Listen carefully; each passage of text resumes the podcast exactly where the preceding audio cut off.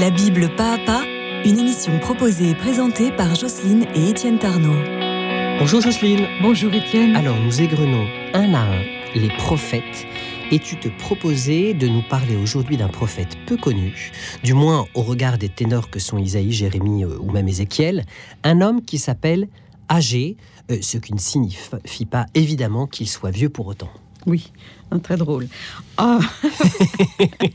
Ça va, il faut quand même lancer l'émission. Oui, oui. À vrai dire, l'homonymie prête à confusion, tu as raison. Agé euh, se dit en hébreu Agaï.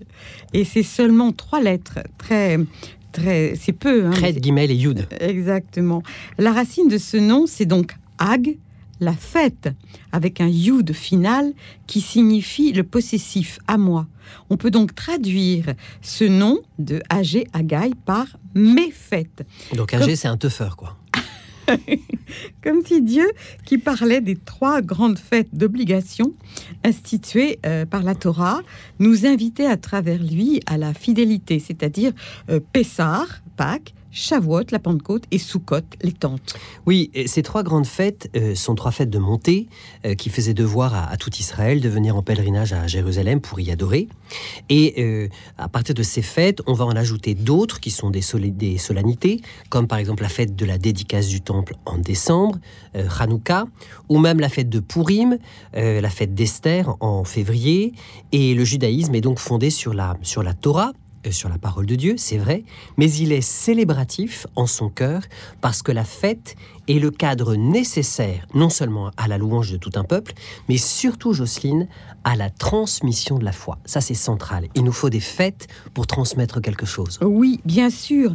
C'est les fêtes religieuses ont, ont, ce pouvoir de catéchiser, de toucher euh, la, génération qui vient. Parce que la liturgie, avec ses rites, avec ses symboles, avec les lumières, les temps, les périodes de l'année où il se déroule, marque très très profondément la conscience des, enfants, des jeunes. Hein. Et tout le monde a une idée, par exemple, de Noël ou de Pâques, ou même de la Toussaint. Tout le monde tout d'un coup se dit, tiens, il y a de la neige, ou tiens, c'est le printemps, ou tiens, on est à l'automne. Voilà. Euh, parfois, euh, c'est très confus, mais c'est un langage commun dont on a besoin pour vivre en société. C'est si vrai que lorsqu'il vient à s'affaiblir, à se diluer, ou même à manquer, on le remplace par des succès d'année. Euh, évidemment, euh, je, pense à Halloween, hein, euh, un ersatz de la Toussaint.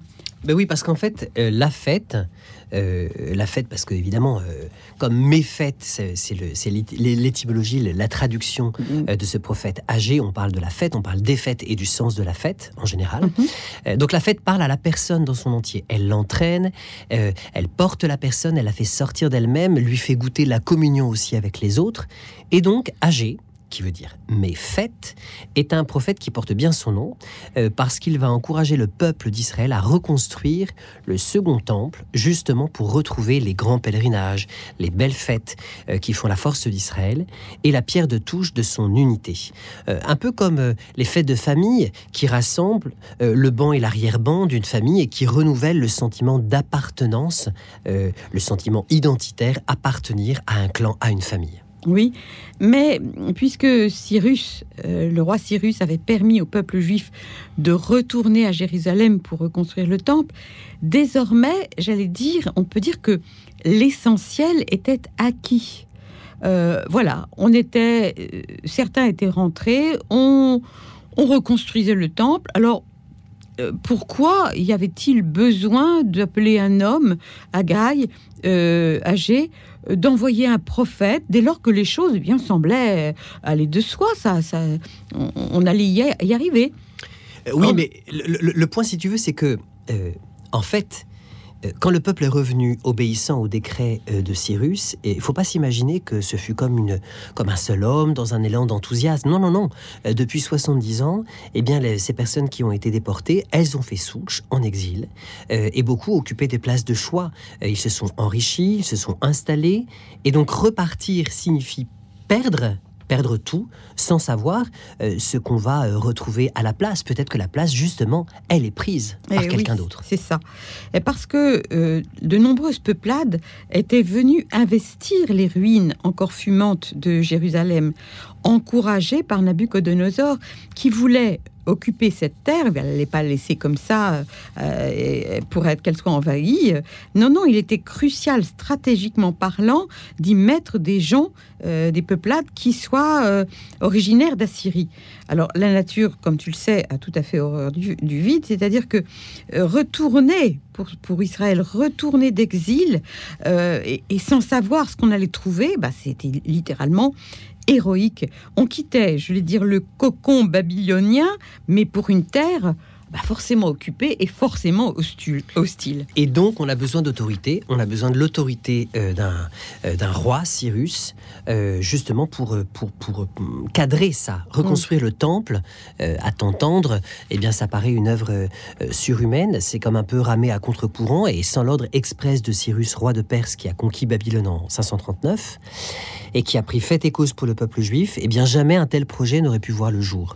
Mais alors, ne va-t-il pas donner aussi à Israël des moyens matériels pour euh, réaliser un tel défi, Jocelyne? Alors, le livre d'Esdras donne à ce titre de précieuses indications. Il dit, euh, de la part de Cyrus, qu'il monte et bâtisse le temple de Yahvé, Dieu d'Israël. C'est ainsi que Cyrus euh, avait, rédigé hein, son, son édit. Et il avait ajouté que tout rescapé, tout survivant de l'exil où qu'il soit sur le territoire euh, de l'Empire, se devait d'apporter une aide en argent, en or, en équipement, en monture, en même temps qu'en offrande de dévotion pour le temple. Ensuite, il va faire ouvrir les trésors du, temple de Nabu à Babylone pour en retirer tous les ustensiles et vases précieux que Nabucodonosor avait euh, pillés euh, lors du sac de Jérusalem, soit quand même 5400 objets précieux nécessaires au culte et au sacrifice. Hein. c'est pas rien. Ouais, c'était énorme. Ceux qui avaient répondu présent à l'invitation de Cyrus étaient essentiellement les chefs de Juda et de Benjamin, parce que c'est Jérusalem, c'est leur territoire, euh, avec leur clan, et puis les prêtres lévites qui sont intéressés par le, temple évidemment, euh, et c'était donc et dont c'est l'affaire euh, par définition. Oui, évidemment. Alors Dieu avait éveillé leur esprit, nous dit Esdras. À leur tête se trouvait Zorobabel, qui était de la descendance de David, ainsi que Josué, qui était de la descendance du grand prêtre Sadoc et en outre dix autres représentants des douze tribus d'Israël. Euh, voilà, donc comme ça on avait un échantillon euh, pour, euh, pour être sûr qu'on allait représenter tout le monde. Et donc cette assemblée entière se monte quand même à plus de 42 000 personnes, 42 360 hein. pour être fidèle au recensement effectué par, par Esdras auquel on ajoute euh, quand même plus de 7000 servants euh, et esclaves, 200 chanteurs et chanteuses pour mettre euh, l'ambiance, et surtout bon, pour soutenir le, moral des troupes au long du long chemin qu'ils vont entreprendre, les chevaux, les mulets, les chameaux, les ânes, et donc on a une petite idée de l'immense caravane qui va s'ébranler de Babylone jusqu'à rejoindre Jérusalem. Oui, c'est pas tout près, hein. ça va être quand même, ça va être quand même assez dur. Hein. À la vue de mais quand on arrive aux abords de, Jérusalem, à la vue de cette foule, bah, forcément les autochtones, hein, euh, ils n'ont pas battu des mains en disant oh c'est comme c'est bien, on est trop content, on vous a attendu. Non, pour eux c'est un vol de sauterelles qui faisait figure d'intrus, euh, d'autant que qu'une opposition inattendue se fit jour par ailleurs.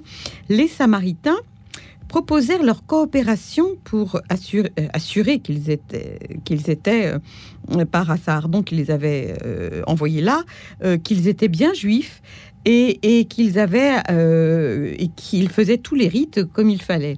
Et ils avaient été déportés de Babylone néanmoins, et donc ils n'étaient pas cachers du tout aux yeux d'Israël.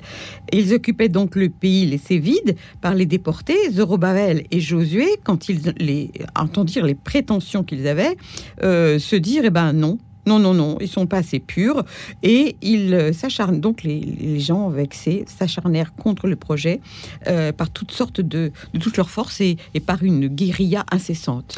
oui, mais il faut quand même dire qu'au bout de 70 ans d'exil, eh bien, on a deux générations euh, qui se sont succédées.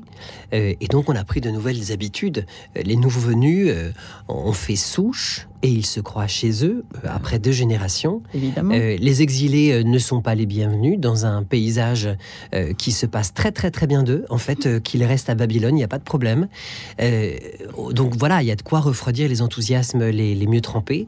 Et pourtant, ils ne vont pas renoncer. C'est-à-dire qu'ils vont s'atteler à la tâche parce qu'elle est infiniment désirable, cette maison du Seigneur, ce temple de Jérusalem dont ils ont rêvé en exil et qui a fait l'objet de toute leur espérance. Et comme dit le psaume Jocelyne, même un jour sur le, te- sur le seuil du temple de Jérusalem vaut mieux que mille ans dans les palais de Babylone. Mhm. Très beau. Ouais. Et Zorobabel et Josué, euh, qui ont conduit les exilés à Jérusalem, ça a été vraiment loin d'être une gageure. Euh, ils vont aussi euh, faire tout, ce tout cet ouvrage de reconstruction qui est absolument gigantesque. Ils s'y attellent tant bien que mal, hum, mais leurs efforts sont malvenus, nous l'avons vu. Et le gouverneur de Samarie, qui a droit de regard sur Jérusalem, voit d'un très très mauvais œil se relever les murailles et les portes de la ville martyre.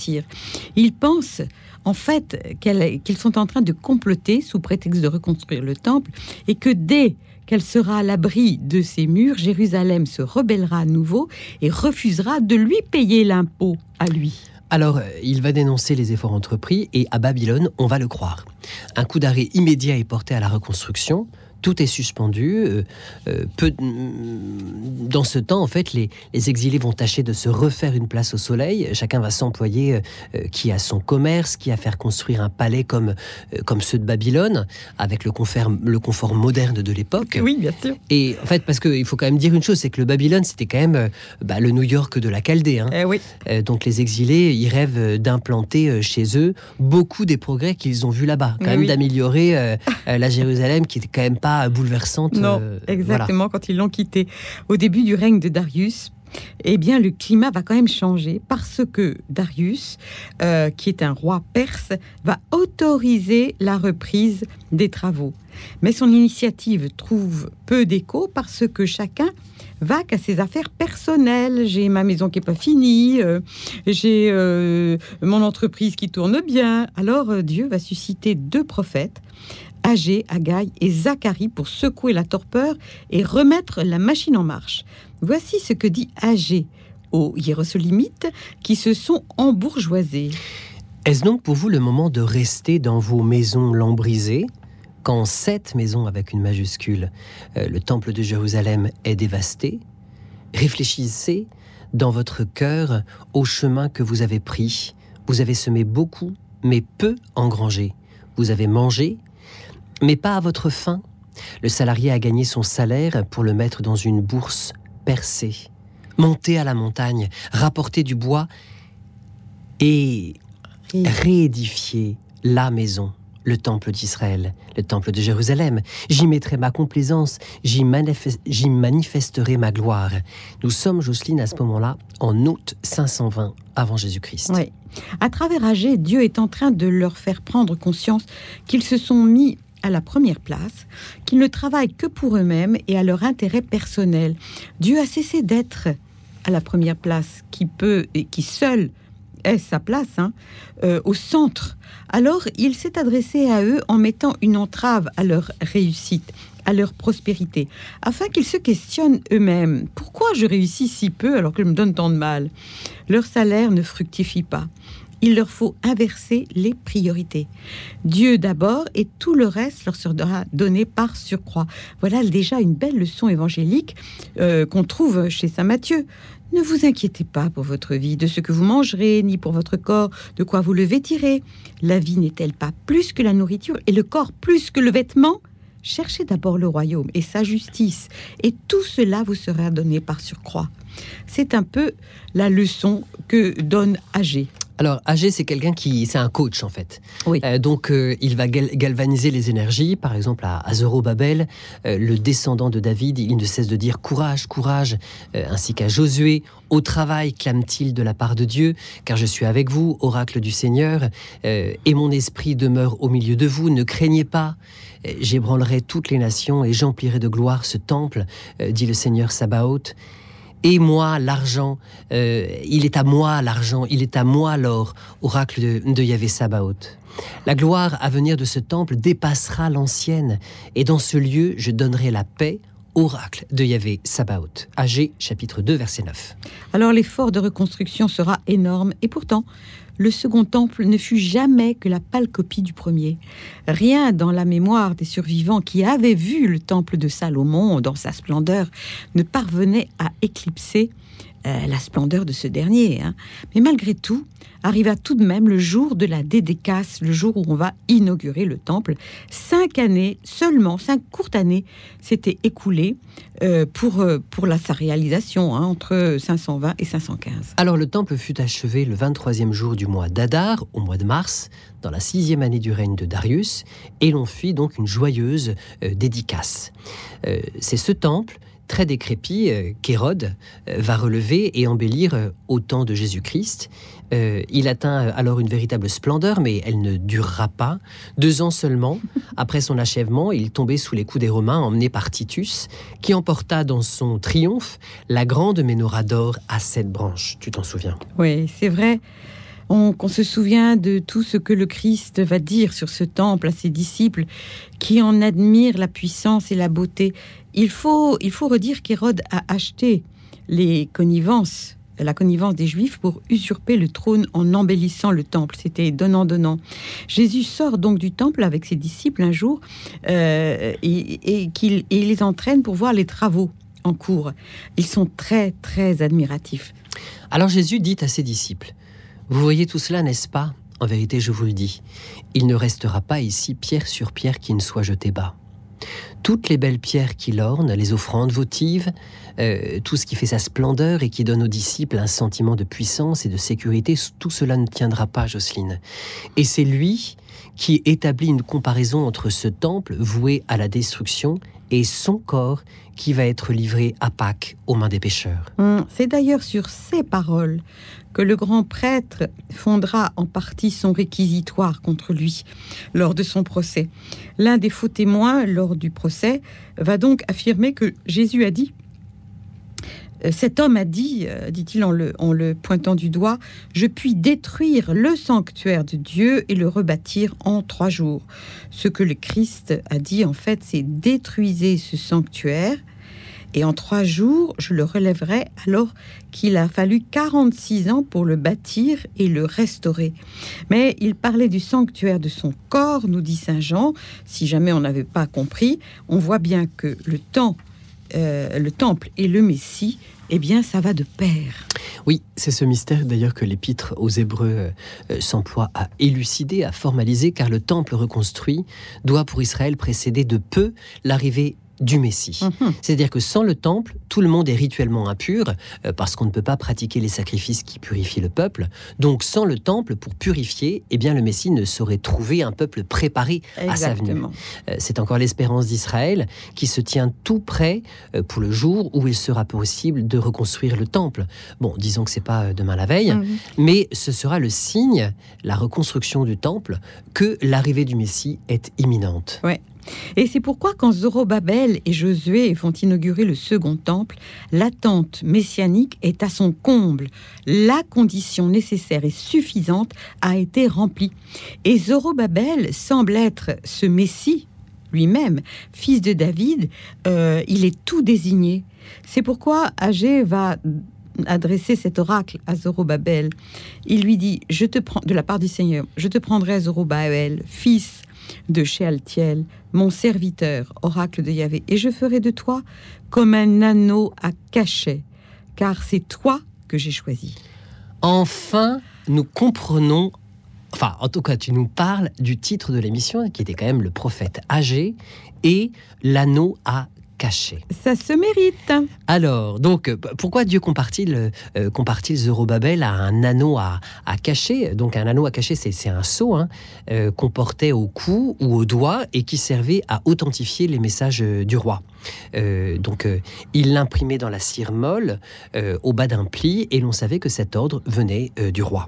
D'ailleurs, on se souvient que euh, dans l'histoire biblique, une certaine Jézabel avait demandé à son mari Akab son anneau à cachet pour signer le pli par lequel elle condamnerait Naboth d'Israël pour une pauvre vigne, tu t'en souviens? Condamné à mort. Hein. Et c'est un objet donc très précieux et très symbolique que l'anneau à cachet euh, dont tu souhaites nous parler pour cette fin d'émission. Oui, ce sceau, cet anneau, cet anneau pardon, représente la personne du roi et son pouvoir euh, désigne le Messie, l'envoyé du Père.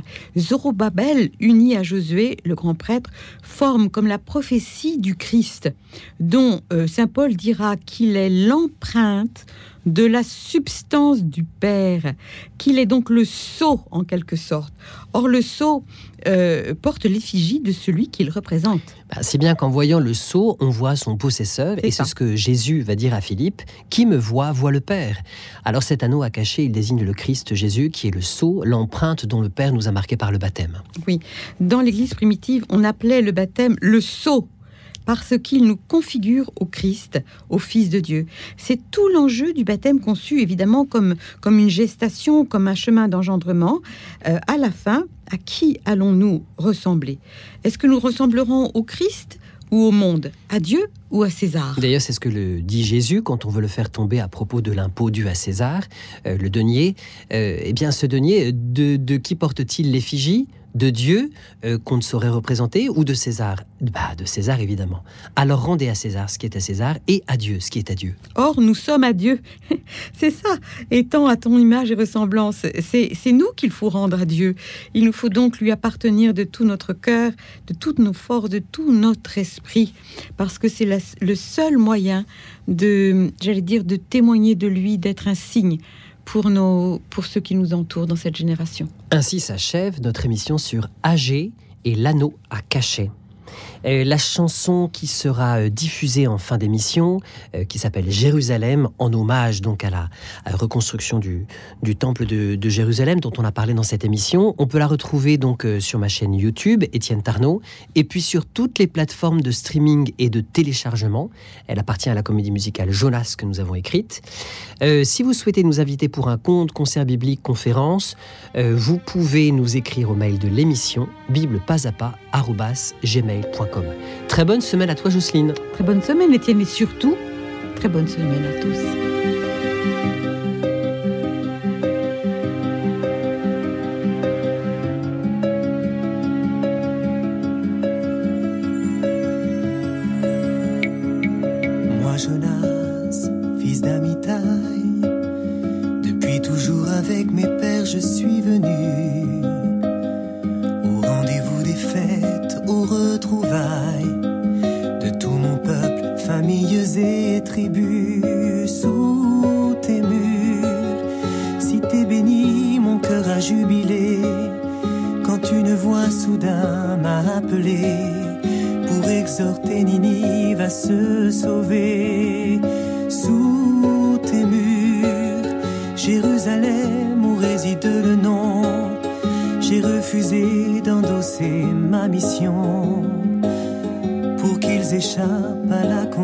oración.